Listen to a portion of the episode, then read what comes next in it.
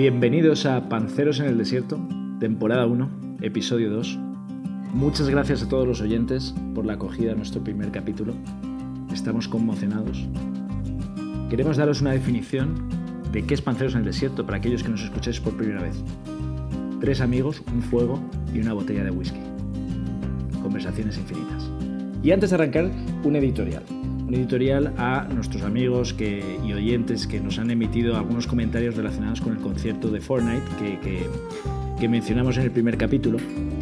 Em, sabemos de algunas vidas viejunas sintéticas que asistieron a, ese concierto y por supuesto pues eh, en ningún caso queríamos ofender, todo lo contrario, os apoyamos vidas sintéticas, concierto de Fortnite siempre. Os mandamos a todos un abrazo y ahora sí, ¡empezamos!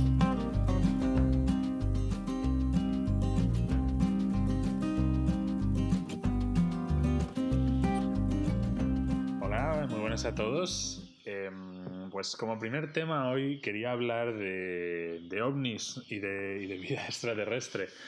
Eh, no sé si habéis visto, estos días han salido unas imágenes a la luz del, Pentágono, donde han desclasificado el primer encuentro con un. Bueno, no el primer, pero un, encuentro con un, con un ovni, ¿no? Donde unos cazas del ejército americano iban, iban siguiendo un objeto volador no identificado. Uh, y a nadie le ha importado, la verdad. Estamos ahora todos con el tema de la pandemia y tal, y no, no han hecho ni caso, pero bueno, me ha, hecho pensar, ¿no? Y, he estado mirando eh, teorías de por qué todavía no hemos tenido ese, ese contacto, ¿no? Porque todavía no hemos eh, hablado con aliens, porque al final un ovni de estos puede ser un avión de los rusos, puede ser un dron, puede ser cualquier cosa. Hasta que no se baje nadie de ahí y nos, y nos salude, no, no sabemos, ¿no? Entonces, bueno, tengo una recopilación de teorías de por qué todavía no hemos hecho ese primer contacto con, extraterrestres, ¿vale? Y quería ver cuál es vuestra opinión eh, sobre ellas, ¿os parece? Espectacular. Suena muy bien. Perfecto. Bueno, pues la primera teoría es, la más sencilla, que es la teoría de la Tierra peculiar, ¿no? Que básicamente la hipótesis es que somos una excepción entre los billones de, planetas que existen, ¿no? El hecho de todos los factores que se tienen que dar para que haya un planeta en una zona habitable y se haya podido crear vida inteligente, pues sencillamente somos el único planeta con vida, ¿no? Es la teoría, la teoría simple, ¿no? La que utilizan pues el resto de religiones y demás, ¿no? Entonces, ¿qué os parece? Wow. En primer lugar, vi el vídeo de este que comentas ayer y la verdad que es muy raro porque dices, son vídeos del Pentágono, del año 2008, 2009, 2010, y sigues viendo solo como una especie de polígono dando vueltas así en espiral, como una auténtica marrabeca, y dices, eso es un, eso es un, ok, sí, es un objeto no identificado, pero las cámaras que tienen no son ni de alta calidad para definirlas, ¿no? Siguen, siguen apareciendo imágenes de los años 70 de alguien, de un vídeo aficionado, pero lo que es espectacular que el Pentágono haya dicho que sí, que no, que esa cosa que está dando vueltas en espiral como una auténtica eh, Macarela es un objeto sin identificar, o sea que me creo que sea algo del exterior. Lo que quiero decir es que me creo que sea algo del exterior. Entonces, ante la primera teoría vale. que dices de que vivimos en un planeta que no hay vida alrededor y somos un planeta único en, en nuestro universo cercano, no me gusta porque creo, creo que sí hay cosas ahí fuera y seguro que hay vida extraterrestre ahí fuera. Que no hemos contactado, mm, creo que, o sea, no, no lo vería factible. O sea, no, estoy de acuerdo. Creo en esa maldita cosa dando vueltas. Vale. Sí, esta es, la, esta es la teoría, digamos, más básica, ¿no? No nos tiene que gustar. ¿A ti te convence, Busto? Poco probable. Perfecto. Y me gusta ese apunte que hacías de, la, de la, cámara que tiene el, jet ¿no? del Pentágono. Eso hablaremos igual en otro, en otro programa, porque la cámara de un avión de mil millones de dólares graba peor que la de un móvil de 100 pavos. ¿no? Pero bueno, seguimos. Entonces, la siguiente teoría la llaman el cuello de botella de Gaia. Y en esta teoría dice el astrobiólogo eh, Chopra, Aditya Chopra, que simplemente el resto de aliens que existían están muertos. Porque el resto de, civilizaciones que ha habido ahí, pues, pues no han, muerto, pues ya sea por un cataclismo, ya sea porque no, no llegaron a evolucionar hasta el punto de poder, poder viajar afuera y demás. Entonces, bueno, esta teoría es un poco como, vale, porque no, no podemos comprobarlo, ¿no? Es como, pues sí, ¿por qué no? Claro, pero pues, la forma de comprobarlo sería que hubiéramos visto por lo menos estructuras que hubieran sobrevivido y entonces, eh, pues igual poco probable. Esqueletos. Exacto. Sí, o, algo, ¿no? Algo eh, que estuviera dando vueltas, una estructura en algún en la luna que siempre se ha hablado. Eh, esta me parece como prefiero, fíjate, la primera a la segunda. La segunda me parece como voy a crear polémica a partir de la nada. ¿En, qué evidencia, ¿En qué evidencia te basas? Sí, ahí, o sea, digamos que el doctor Aditya Chopra se ha flipado. se, ha tirado un, triple. Es un buen triple, pero que podría ser lógico, porque el, tío se la juega a que a lo mejor se creó algo de vida sin querer hace 60.000 millones de años, a la vez que a la Tierra en, no sé, miles de millones de años luz, pero esos tíos acabaron explotados y quemados. O sea, es probable. Ah, y a lo mejor sí, vale, puede ser, pero todos menos nosotros. solo ahí paseando y implosionó de repente. pero, pero me gusta lo que dice Busto de, claro, deberíamos ver algo, ¿no? Ahí pues un, como los restos, ¿no? Un poco como, como ese, ese bar de carretera olvidado, ¿no? Al que no va nadie. Las, pues o las pirámides, Un fósil. Sí, tener como, como un, trozo ¿no? de, civilización espacial por ahí flotando. A Chopra le damos un triple, cero. Dos, yo le doy dos, dos a Chopra. Entonces, siguiente teoría un poco parecida, que es el gran filtro. Y el gran filtro eh, dice que bueno, la Tierra ha estado expuesta a cinco eventos de extinción masiva de, distintas pues, cosas que ha pasado con, con meteoritos, volcanes, etcétera. Eh, y entonces dice eso, pues bueno, que sí, ha habido vida en otros sitios, pero, pero un poco parecido a lo que decía el amigo Chopra, ¿no? Pues que entre llamaradas solares, eh, cataclismos geológicos, eh, explosiones de supernovas y demás pajas cósmicas, ¿no? Que escriben por aquí, pues no han llegado a, sobrevivir. Y nosotros somos los únicos que nos vamos salvando de todos, ¿no? Menos los, los dinosaurios, ¿no? Pero bueno, nosotros hemos ido ahí aguantando. extensión de Chopra, teoría Sí, la llaman el gran filtro, pero es un poco chopra. el gran filtro es un volcán omega de fuego solar. El gran filtro es, bueno, oye, nos hemos salvado a todo lo que nos han ido a mí me parece que está copiado Chopra. Y entonces es una copia de Chopra y es alguien que ha ido a rueda de Chopra y no. Se merece un 2 totalmente. Eh, yo, yo le, yo, tú antes has dado un 2 a Chopra, yo le daría un 1 a esta, porque por copión, ¿no? Pues la siguiente teoría es la teoría del gran silencio. Y es simplemente que no merecemos la pena. Es una teoría que dice que somos una civilización muy básica de momento, entonces, pues bueno, ¿a quién le importaría eh, comunicarse con nosotros? ¿no? Todavía no hemos llegado a, ser una civilización ni siquiera de tipo 1 en la escala de Kardashev, que es una escala que divide las civilizaciones entre 1, 2 y 3. Eh, pero bueno, eso es otro tema un poco más largo. Y simplemente eso, no somos lo suficientemente interesantes para que alguien eh, pierda su tiempo con nosotros. El gran silencio. A mí esta me encanta, me parece, yo hasta la apoyo 100%. Había oído hablar de ella con una analogía que si me permites la voy a contar, que es, imagínate que estás paseando por el campo y te fijas en el rastro de unas hormigas que van al hormiguero. ¿Te agacharías y te pondrías a hablar con ellas? Depende, cuando tienes cinco años y una lupa. O cuando te vas con unas drogas, en todo caso pero la respuesta es que no te ni molestarías ¿no? en dialogar o entablar algo, porque no te van a entender. Pues yo pienso un poco lo mismo. Yo creo que, vamos a ver, eh, somos una civilización que entre el, la llegada a la Luna, la película 2001 Odisea en el espacio, es decir, los últimos 50 años no hemos hecho mucho a nivel espacial. Mm. Entonces, mm, si fuera una civilización extraterrestre ultra avanzada, ¿qué voy a hablar con, la Tierra? ¿De qué voy a hablar?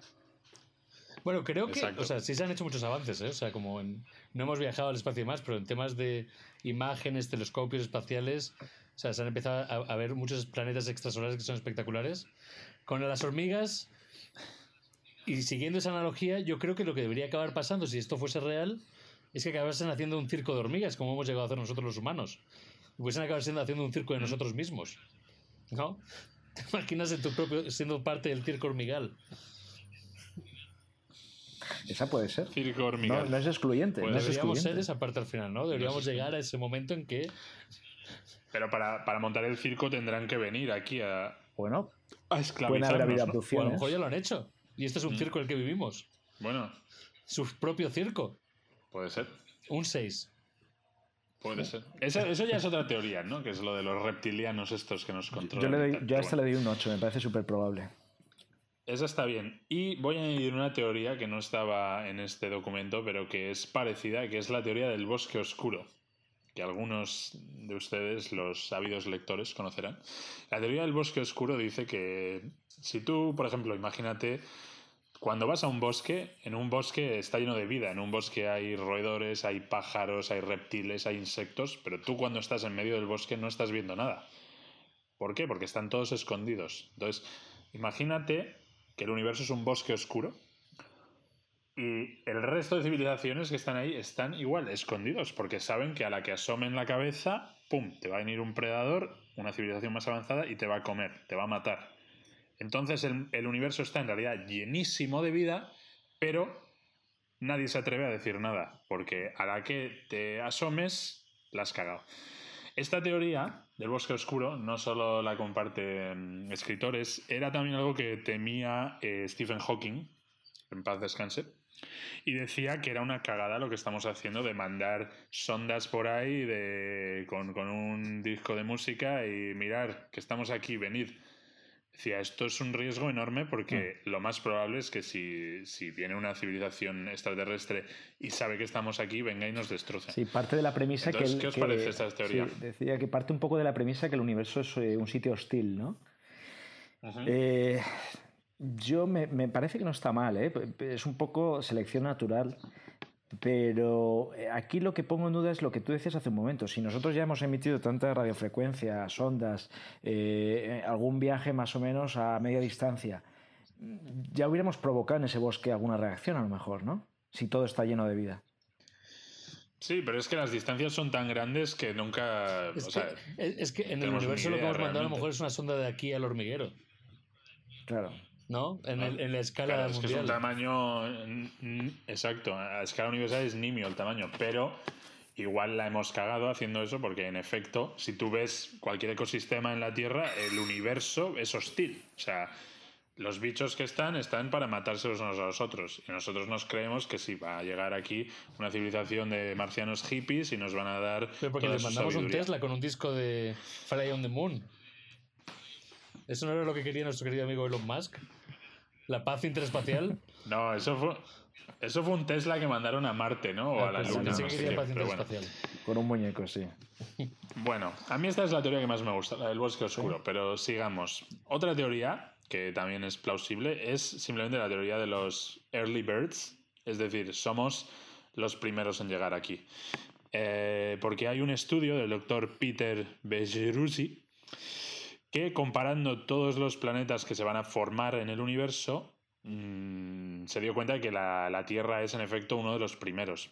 Eh, empezamos bastante pronto, entonces bueno, hemos tenido ese, ese, ese impulso de salida y que bueno, puede que haya más vida, pero somos los primeros. Mm.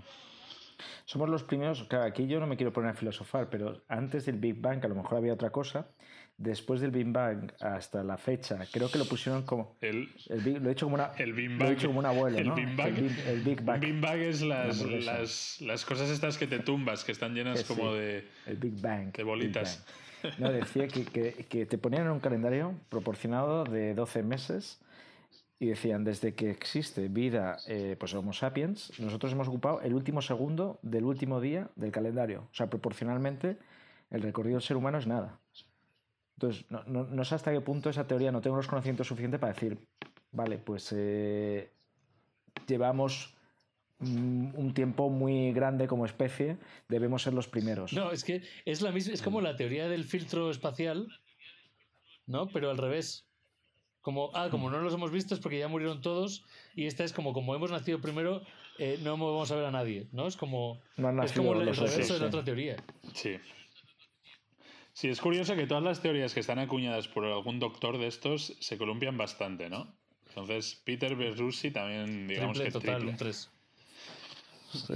Am, otra teoría que es interesante es que sencillamente no es vida tal y como la conocemos o la imaginamos. Nosotros somos seres basados en carbono y estamos esperando unos humanoides que beban cosas y coman cosas, ¿no? Y vida puede ser un agujero negro, puede ser una especie de entes o criaturas que absorban radiación de las estrellas y coman planetas, pueden ser mil millones de cosas, ¿no? Y claro, nosotros estamos esperando al humanoide grisecillo y, Mm. y deberíamos buscar otro tipo de cosas que no van a estar escuchando señales de radio, ¿no? Que es lo que emitimos. A mí esa me encanta, porque creo que es la más factible. O sea, es que creo Sí. es- es- te da la expansión de que no tengo una idea de lo que podemos esperar. Eh, y que es- es- exacto, es justo, no lo hemos visto porque esperamos un humanoide, pero a lo mejor viven en, en líneas de luz. ¿No? O son como Pero virus. por, por la- pero por otro lado dicen que las leyes de la física son universales en, el, en lo que se ha explorado, ¿no? Que se cumplen en todos los lados del universo. Sí, pero dentro de eso, si tú piensas en la diversidad de vida que hay simplemente en la Tierra, si tú piensas la, la diferencia de entre un virus o una bacteria y un elefante, dices, joder, o sea, ya tienes una, un, un rango bastante grande, ¿no? Sí, o que, o que vivan en otras dimensiones, ¿no? Que hablan de que hay como nueve o doce dimensiones. Eh, Claro. o sí, o a saber, es que hasta hace 100 años, ¿no? No, había ni, no teníamos ni microscopios. O, o que sea a nivel, a nivel más eso, a nivel molecular, a nivel eh, casi cuántico, ¿no? Al final, eh, microorganismos que estén ahí, pues eso, en la Tierra de Marte igual la coges y hay cuatro, cuatro bichos ahí, la, cuestión sería, ¿serían inteligentes o no? Aunque fueran eh, un bicho que ni nos podemos imaginar. Es que también define inteligencia, Ser consciente de uno mismo. ¿sabes? Puede ser. Ya. Puede ser también otro, otro tema interesante para Somos rayos, somos rayos plutónicos y, al ¿y doctor. cuál es mi propósito en la vida como rayo plutónico? Mm. Bueno, y la última teoría, eh, he agrupado dos teorías muy parecidas y es simplemente que están demasiado lejos, que es lo que hemos hablado. No tenemos todavía la tecnología suficiente con el, con el SETI y las, y las antenas que tenemos, todavía no da. Hay mucho, mucho, mucho campo allá afuera y no hemos eh, ni arañado más que la superficie, ¿no? Entonces, bueno, esta también. Eso le decía mucho. Hawking. También decía, dice que es imposible que no haya vida ahí fuera. O sea, que, eh, Mm. está muy ligado a esto que estás diciendo. Es imposible que no haya vida ahí fuera. Es imposible. Hay. Hay. ¿Dónde? No Mm. lo sabe, pero tiene que haber porque es que es... es impos- Él decía que es imposible que nosotros somos el único caso de esta anomalía que es la vida en un universo tan increíble. Entonces, Exacto. como que es más, más complejo, le- se le hacía más complicado que no hubiese vida en otro lado. Para mí esta es un 9. Ujú. Sí, a ver, al final. Y sería muy egocéntrico, ¿no? Pensar que somos los únicos. Igual que en su momento se pensó que el Sol giraba alrededor de la Tierra y la Tierra era el centro del universo, pues poco a poco, cuanto más sabemos, más eh, humildes somos, ¿no? Está claro que estamos en pañales, ¿no? Que, que las noticias ahora son se descubre un planeta parecido a la Tierra a 40 años luz. Eh, acaba de una sonda de llegar al final del sistema solar. Ah, yo creo que estamos en... Ni siquiera hemos aprendido a montar a caballo y estamos hablando Claro. de, de los coches de, de Tesla. Claro, exacto. Es que al final el sistema solar es como cuando tú sales al Mercadona que está al lado de tu Claro. casa, ¿sabes? Entonces, bueno, quería cerrar el tema con una conclusión que es que a- al fin y al cabo, yo creo que cuanto más tarde en, aparecer otra, otra vida inteligente que se comunique con nosotros, mejor. Porque si miramos como ejemplo cómo tratamos los humanos al resto de vidas eh, inteligentes que hay en el mundo, pues es mejor que, que no lleguen otros más inteligentes que nosotros, ¿no? Porque si ves cómo tenemos a todos los animales encerrados eh, en jaulas, utilizándonos para nuestro consumo, ¿qué te hace pensar que no harían lo mismo con nosotros, ¿no? Si llegan unos más listos. Así que de momento mejor que siga todo como hasta ¿Qué ahora. mensaje le darías si este, si este podcast llega por ondas fuera del sistema solar dentro de 40 millones de años luz? Mou. Ya, no me maten, por favor. Puedo, puedo ser el portavoz de las noticias de la Tierra. Yo también mando un mensaje. eh, Por favor. mando un mensaje Estamos aquí aquí, a los teleoyentes del otro lado. wow. sé hacer eh, muy buenos eh, negronis. Hormiga negronera. No, no- no nos juzguen por acudir a conciertos.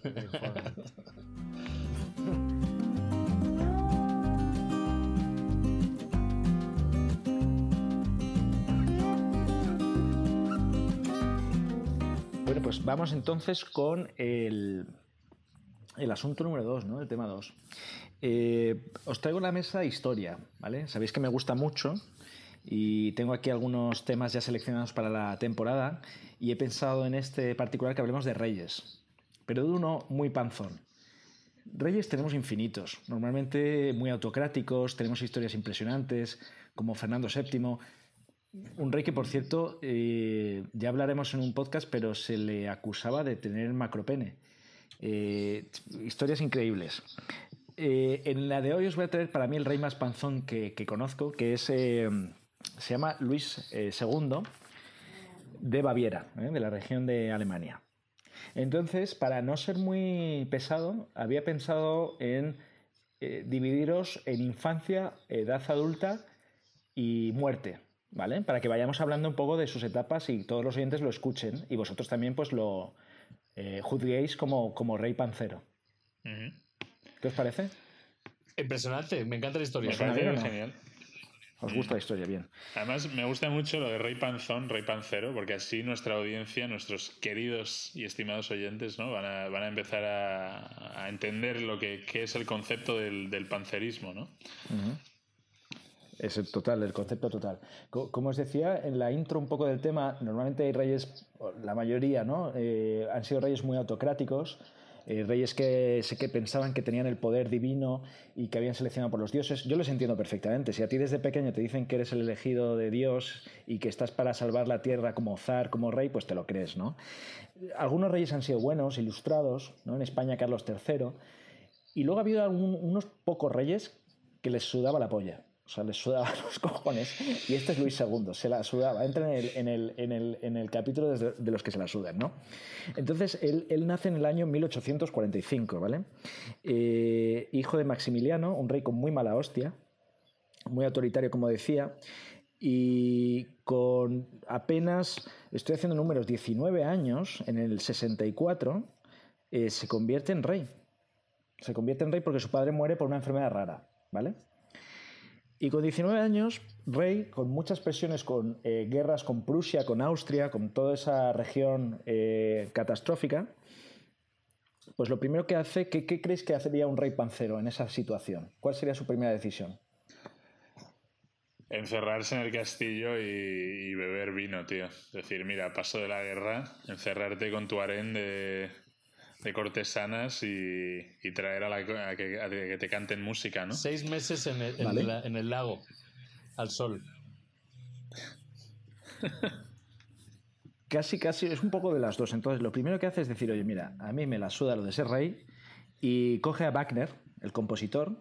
Wagner, ojo, en esa época eh, empezaba a arrancar y se había arruinado en Austria. O sea, se había arruinado porque sus óperas eran como muy eh, disruptivas. ¿Tú crees que en esa época Wagner y compañía eran como DJs? En plan, he contactado a este DJ de, de Austria, en plan, oye Wagner, vente para acá en una carta, en plan, escucha tus últimas canciones, me molas.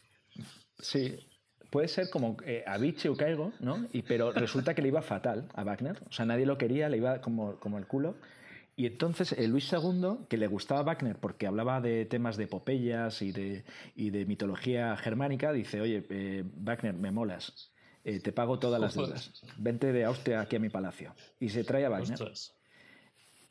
No, os doy el spoiler. Wagner es Wagner y lo estamos hablando de él en este podcast gracias a Luis II, el rey panzón de Baviera.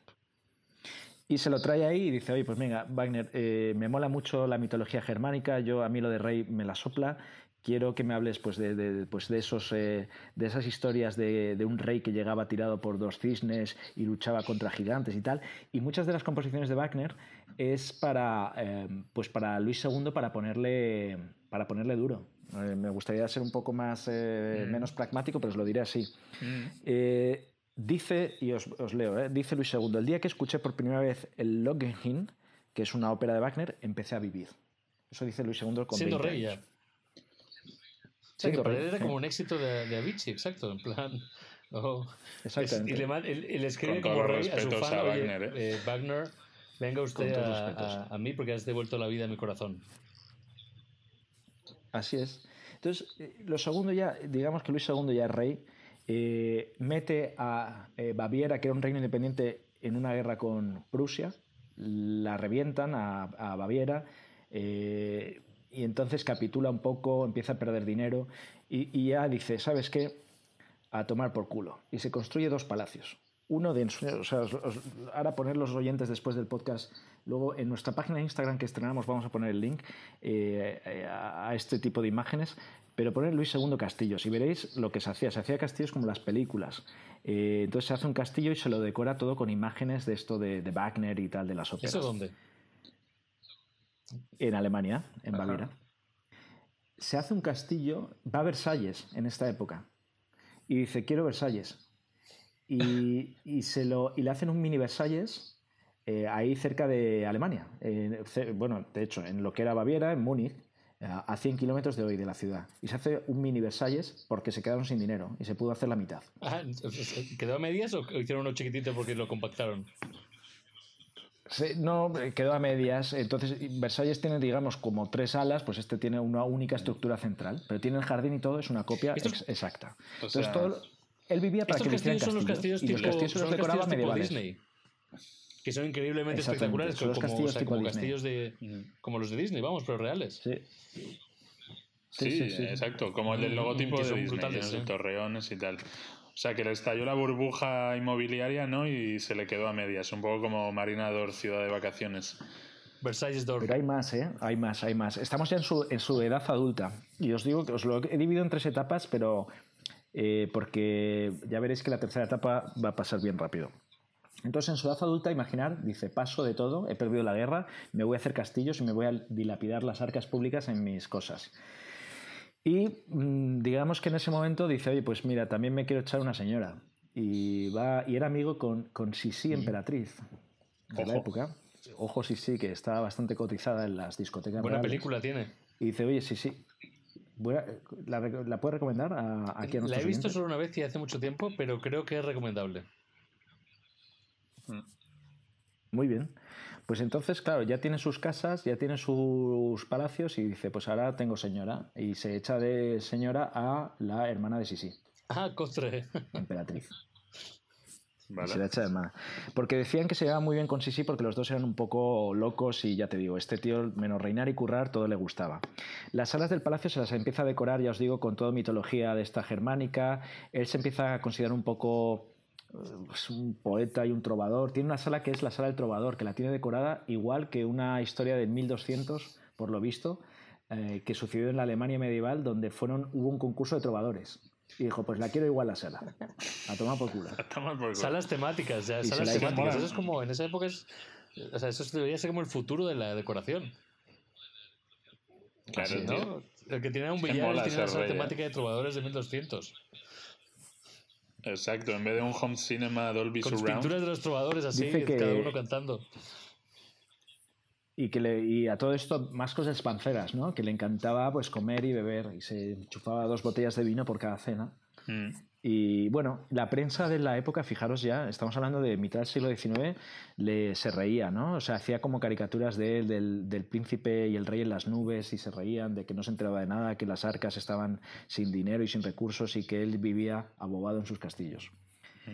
Y se hizo un tercer castillo en ese momento, en una islita, Bien, también por ahí por la zona. Entonces ya tenía sus tres castillos, entonces se le apodó como Luis el Constructor. El ¿Qué pocero. sucedió? Luis el Pocero, Luis el Constructor. Eh, él parece ser que era una persona depresiva, lo dejó lamentablemente con la hermana de Sisi y se fue a vivir a el castillo de Disney que mencionaba Moe antes, que era su castillo preferido. Tenía unas grutas, tenía de todo, de verdad. Tenéis que ver las imágenes, son espectaculares. Una de las cosas que le gustaba, y entramos ya en la tercera y última etapa adulta, era eh, dormía mal. Me imagino de que, por- pues, que se metía una botella de vino Mala- y media mala y, combinación para ¿eh? dormir bien. Unas buenas costillas. Mm. Que hay que decir que el vino de Pues- Baviera es de los primeros vinos del mundo, ¿eh? Sí, lo estaba, Sí. estaba leyendo sobre el mismo ahora mismo. Es de los primeros vinos del mundo. O sea, que él era un avanzado a su época al ser de los primeros en tomar vino de, de los primeros lugares, apareciendo en el siglo XVIII el vino de Baviera.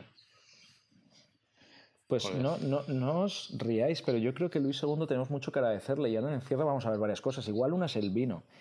Entonces, pues imaginároslo en su sala de trovadores bebiéndose dos botellas de vino, despechado por la hermana de Sisi, comiendo, con todas esas imágenes medievales y entonces a las 11 dice no puedo dormir.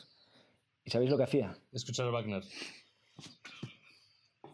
No, Wagner estaba en la ciudad ese día y dijo, eh, armarme un trineo con cuatro caballos que me quiero ir a dar una vuelta eh, pues por ahí por la nieve. Vamos a ver. Y entonces, como buen pancero, pues iba a echar el vermut, el brandy o lo que fuera ahí en el trineo y hacía un viaje nocturno. Un día casi se muere, casi se cae un- por un precipicio, porque uno de los guardias perdió una antorcha.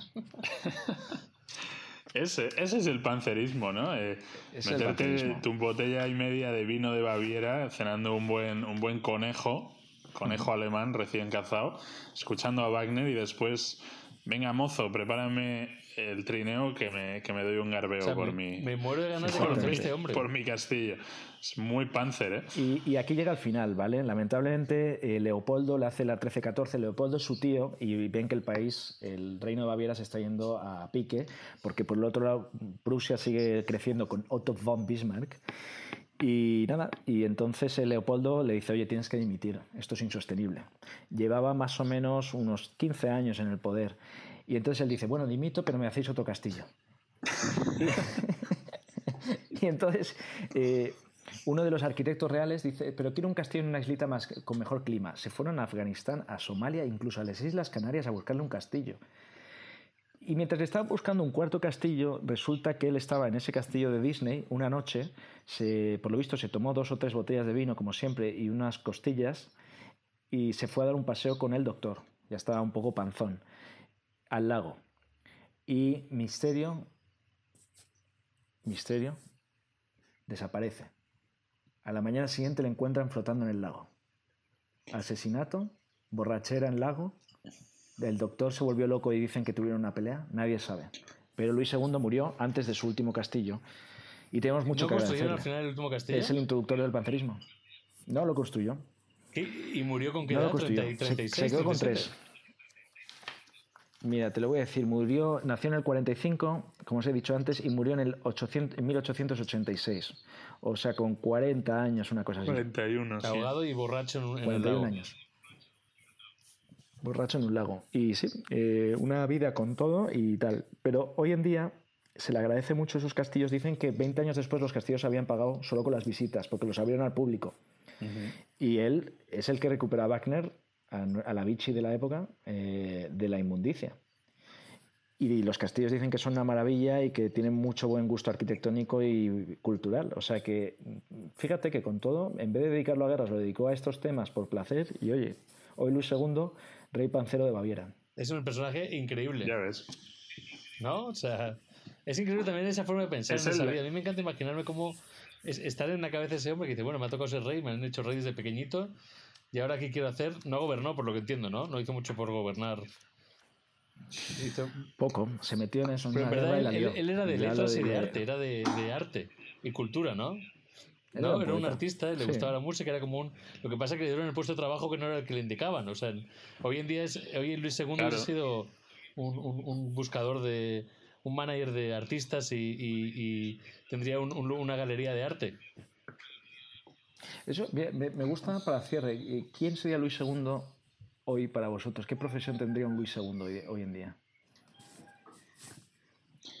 Depende mucho, ¿no? De dónde hayas nacido, pero, pero al final pasaba mucho eso con los reyes, ¿no? Que claro, oye, toma tú, rey, eh, a gobernar. Y claro, luego todos eso, deprimidos, puteros y alcohólicos porque no, no lo querían, no lo querían. No Bueno, valían este, para eso, este ¿no? hombre dejó por lo menos un legado cultural, ¿no? O sea, Mm. que también, dentro de todo, los malos que ha habido, creo que, que oye, Mm. No, Podría haber sido no- peor, nunca he estado ¿no? en esa zona, Como pero es de los lugares que dicen que los... Que la- o sea, es, es el bosque, la selva negra se llama esa zona, ¿no? Los bosques que tienen los castillos Sí. dicen que es, es que- increíblemente espectacular. O sea, ahora que sé esta historia, voy a ir Mm. con más ganas a ver, a ver si siguen la- las, las salas temáticas de, de trovadores punk de 1200. Habrá que ir, habrá que ir. Y luego en trineo tomando Jagermeisters. Hay una cosa curiosa, y esta es la última que os diré, para el misterio de su muerte, lo ligo al, al primer capítulo, ¿no? Del misterio de los alienígenas, pues el misterio, como os he dicho, nunca la familia, eh, en ese caso real, o los herederos han querido exhumar el cadáver para averiguar las causas reales. A mí me huele a, a- a Ahí. que le- le- la familia se lo cargó. Dicen, otro castillo no, vamos a gastarlo en otra cosa, mejor deshagámonos de este antes. Qué pena, podríamos haber tenido un castillo en las Canarias. ¿Te ¿eh? imaginas? Ya habría estado guay, ¿eh? Mucho juego de tronos ahí, ¿no? Nunca se sabrá quién le mató. ¿Por qué murió? ¿Qué habría pasado si hubiese seguido gobernando? Bueno, pues esto, con esto yo creo que podemos cerrar el capítulo de Luis II, a menos que queráis algún último comentario de cierre, y se lo podemos dedicar a él, ¿no? Al rey pancero de Babilonia. Hoy voy a escuchar a Wagner por él. Las Valquirias esta noche. Perfecto. Cerramos.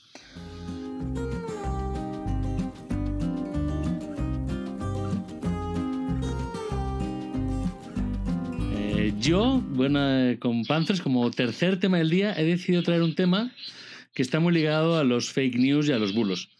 Eh, básicamente esta semana, en, la- en lo máximo de actualidad que vivimos aquí en Panthers en el desierto, se vivió durante tres semanas la idea de que Kim Jong-un, malvado del el- el antiguo dictador Kim Jong-il, como nos decía Bush en su momento, eh, dictadores de Corea del Norte, llevaba tres semanas desaparecido y estaba muerto. Eh, se vieron fotos por WhatsApp de llevándoselo en camillas al hospital, donde no se movía, a veces que también vestía. Y justo después de tres semanas donde todo el mundo decía que ya se había muerto, que había sido afectado por el coronavirus, que podría haber sido afectado por otra enfermedad genética que podía llegar a tener, ha aparecido tan contento, mejor que nunca, feliz, encantado de la vida, alegre, eh, inaugurando una nueva planta en Corea del Norte, ¿no? En, su propio país y con la gente aplaudiéndole y él con una placa muy clara de la fecha donde lo estaba haciendo, ¿no? Como queriendo claramente desmentir que no había muerto. Y entonces ahora que como que ha salido también una, una versión como de, conspira, de conspiranoia, que a lo mejor este hombre también se ha sacado miles de fotos con distintas fechas para que el tipo se considere que siempre esté vivo y sea eternamente inmortal. ¿No? Una cosa que podríamos hacer nosotros también, sacarnos fotos con fechas del futuro y decir yo ya estuve allí.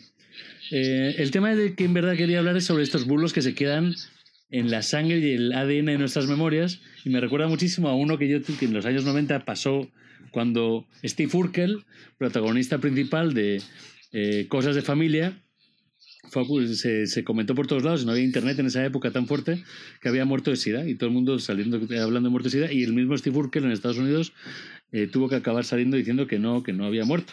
Y así miles de bulos. Y yo no quería recordar más que nada cuáles, qué otros grandes bulos se han quedado en vuestra memoria, de, de vuestro imaginario mental que se ha quedado y se ha perseguido durante los últimos años sobre es- es- esta- este mundo del bulo mundial. Bueno, pues yo el que recuerdo eh, con más fuerza, que, que igual es época pre-internet y aún así llegó a todos los colegios de España y del mundo probablemente, es el bulo de Marilyn Manson, ¿no?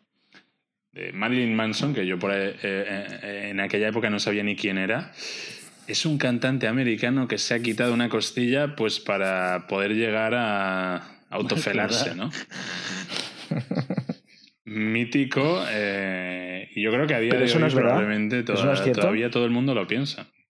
Esa es, esa es la, ese es el buen bulo, ¿no? Esa es el- la buena leyenda urbana.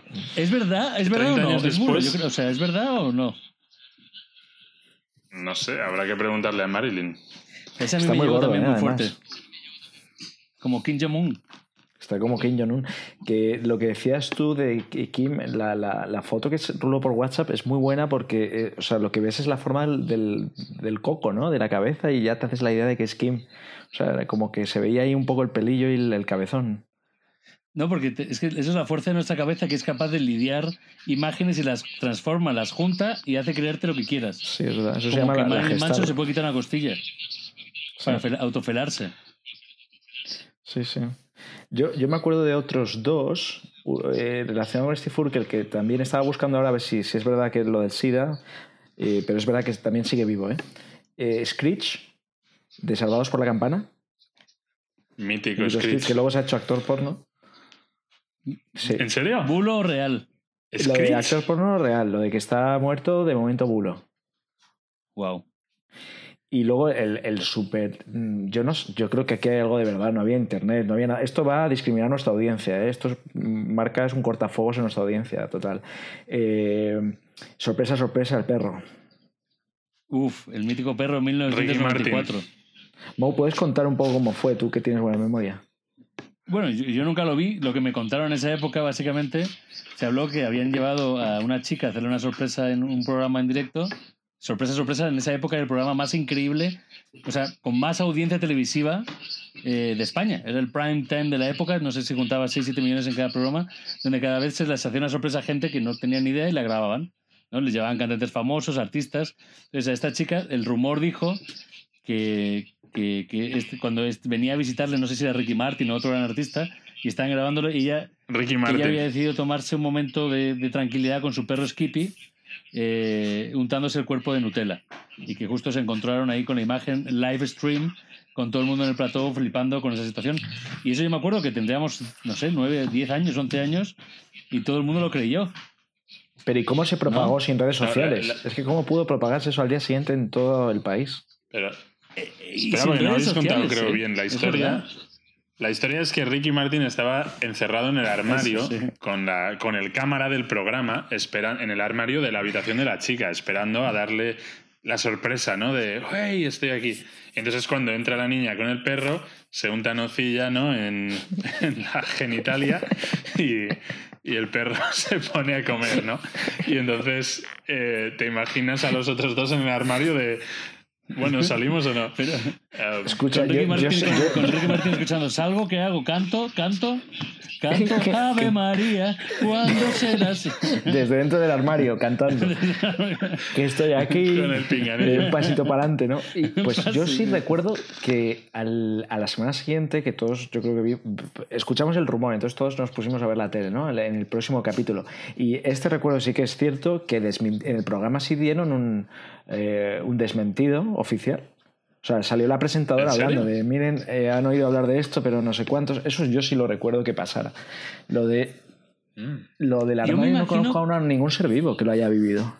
En esa época, ¿cómo, cómo Claro, se si es hacía? que- O sea, empezaba en la ruta del colegio, uno se lo contaba a otro, el otro se lo contaba al otro. Sí, ¿Cómo se propagó? Exacto. Teléfono, llamada de teléfono, porque en esa época no había ni SMS, yo creo. Oye, no sabes de lo que me acabo de enterar. Y pum, tengo que desmentirlo en el programa de máxima Para- audiencia la semana siguiente. Claro. Para, para, eso, para eso estaba la parte de atrás de la ruta, ¿no? Los que se sentaban ahí era donde, donde se, se esparcía todo. Ahí era la, el pozo de la sabiduría del colegio, ¿no? Donde estaban los mayores y te decían, oye, esto es lo que, esto es lo que para pasa". que veáis, se hizo una encuesta, estoy viendo información ahora en vivo porque para nuestros oyentes pues queremos darle pues datos veraces de primera mano.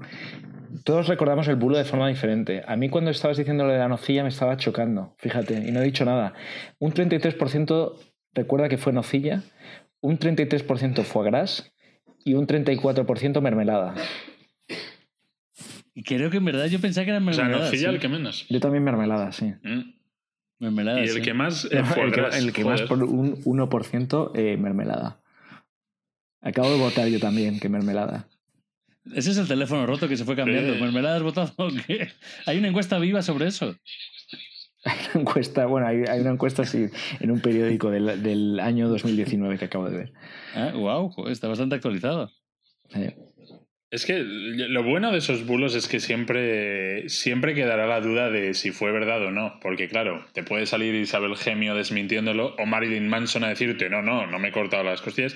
Pero dices, ya, ya. La Claro. Marilyn- la- ¿Cómo, lo- cómo sabemos que no es verdad? ¿Cómo sabemos que no nos estáis mintiendo? Yo creo que Marilyn Manson ¿No? lo hicieron porque seguro que fue su director de marketing. Porque también contaba que comía pollos en, pollitos en el escenario y los mataba. No tenía como mucha prensa de esa No. burlesca. No, eso te estás equivocando con Ozzy Osbourne, el cantante Ah, de Black verdad, Sabbath, verdad, es verdad, es que, verdad. que una vez sí que es verdad que le comió la cabeza a un murciélago en un concierto y lo, y lo escupió. Eh, Y esa fue verdad.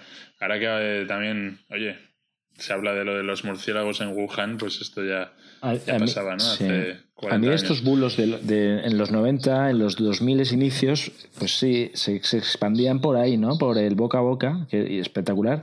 Pero luego ahora, en los 2010 y, y posteriores, es el eh, eh, lo que me hace gracia es cuando alguien pone un bulo de eh, Barack Obama ha recibido dos disparos, Justin Bieber ha muerto, y, y el propio, la propia persona tiene que salir en, en redes sociales a decir, no, estoy vivo, oiga, Sí, no me estoy maten. aquí. Hola, estoy aquí. Os mando un vídeo. Muchas gracias a todos los que me han matado. ¿Eh? Sí. Eso, eso pasó el otro día con Adriano. ¿Os acordáis de Adriano, el futbolista delantero Claro. brasileño? Que ahora el tío lleva una vida, lleva una vida muy perra ahí en las favelas, en plan sin un puto duro, medio yonki y tal. Y dijeron que se había muerto y el tío tuvo que salir en plan de no, no, no, que estoy aquí, ¿no? que no estaba muerto, que estaba de parranda. No estaba muerto, que estaba de parranda, exacto. ¿Eh? Y luego, luego ¿Cómo está al contrario, ¿no? El inverso, el, el- el bulo antagónico, que es el de eh, no está muerto, está vivo, como Jesús Gil. ¿Qué? Ah, ¿Ese cómo fue? Ah, es verdad, Pues, ¿no? Y claro, ese también hay no. uno aquí de José Exacto. José, un cantante aquí en México. También está en bulo el, de, el, el contrario. Si está vivo, si escapó porque le estaba persiguiendo a la policía para no pagar sus mafias y corruptelas, ¿no? Sí, esos hay muchos, ¿no? De Hitler, ¿no? Que está en Argentina. Ah, también, Hitler y amigos. Elvis, Coño, pero Elvis Hitler también. tendrá 150 años entonces. Oh, Joder, hace, ahora eh, creo que hizo hace poco 75 años de que se suicidó. Y no sé qué años. Bueno, sí, 150 no, pero 100. Sí, ya estaría cascaete. Pero bueno. Y eso- eh, eso me lleva- Hay eso mucho, me- ¿no? Nos gusta Eso mucho. me lleva a recordar la última que no siempre se habló de, de otros, otros bulos y creo que va a venir bien para el cierre, que era el Área 51, que nadie sabe si es bulo o no. O sea, eso se queda ahí, el Área 51 no. Eh, el lugar donde supuestamente los americanos estuvieron guardando aliens humanoides durante mucho tiempo. Eh, y la gente harta de no saber si es verdad o cierto o mentira, porque no sacaban nada, porque lo único que han sacado por ahora es un vídeo con una cosa dando vueltas en espiral. Montaron hace nada, hace seis meses, un año, no sé si hace un año ya, un riot de asaltar el área 51 para entrar todos en manada a descubrir si había un humanoide ahí dentro, ¿no? Hartos ya de si era bulo o no Sí. era bulo el humanoide y los vídeos que mandaron. Esa, esa fue muy bueno porque se juntaron casi. Había varios millones de personas que decían que iban a ir a- al, al evento ¿no? de asaltar el área 51. Había, había una estrategia y todo. Y, y- y el propio ejército estadounidense tuvieron que decir: Oye, que como paséis la valla os disparamos y os, y os detenemos. O sea, que no lo hagáis. Y, y se presentaron ahí cuatro matados, tío, disfrazados de, de marciano con la televisión y todo. Se pusieron a bailar un poco como en el bordecillo ¿no? no- de la no- puerta. y, lo- y los soldados diciéndole, diciéndole, oye, pero no, no paséis que, que os, que, os, que os Joder. zumbamos, ¿eh? Así que así nos quedamos No, sin a- saber si hay un humanoide ahí dentro o no guardado o criogenizado, eh, hablando sobre las teorías de los doctores espectaculares, de los distintos doctores de por qué no hemos encontrado a los aliens y a lo mejor ya están en el área 51. Hemos conocido la historia de Luis II y hemos hablado sobre las mentiras en el mundo de hoy en día, de los bulos y no bulos y vidas reales. ¿Cuántas cosas serán reales las que hemos escuchado en nuestras vidas? Y con eso, con hoy, cerramos nuestro maravilloso programa de Panceros en el Desierto. Tenéis, tenemos mail nuevo. Tenemos mail nuevo. Eh, panceroseneldesierto.gmail.com por si nos queréis mandar opiniones, temas de los que os gustaría que hablemos, de lo que os dé la gana. Lo tenemos abierto. Y sé que quieren comentar algo más. Sí, a mí me gustaría simplemente dejar como último apunte cuántos de estos bulos y leyendas urbanas que hoy en día ya forman parte de la cultura popular acabarán siendo mitos ¿no? de nuestra cultura. Y al igual que, que el rey Panzón de Baviera ¿no? Eh, se hizo decorar esas salas con, con mitología germánica, habrá de aquí a dos siglos un rey, un emperador de la nueva tierra que se decore ¿no? su nuevo palacio con, un, con lienzos de, de Ricky Martin y Marilyn Con Manson. Steve Urkel en, en- en- en- en el hospital llevándoselo. Con ese gran cierre imaginándonos los cuadros dentro de 500 años del próximo rey digital de la vida sintética futura. Cerramos Panceros al Desierto. Escribirnos, eh, hablarnos, vernos o mejor escucharnos. Un abrazo a todos.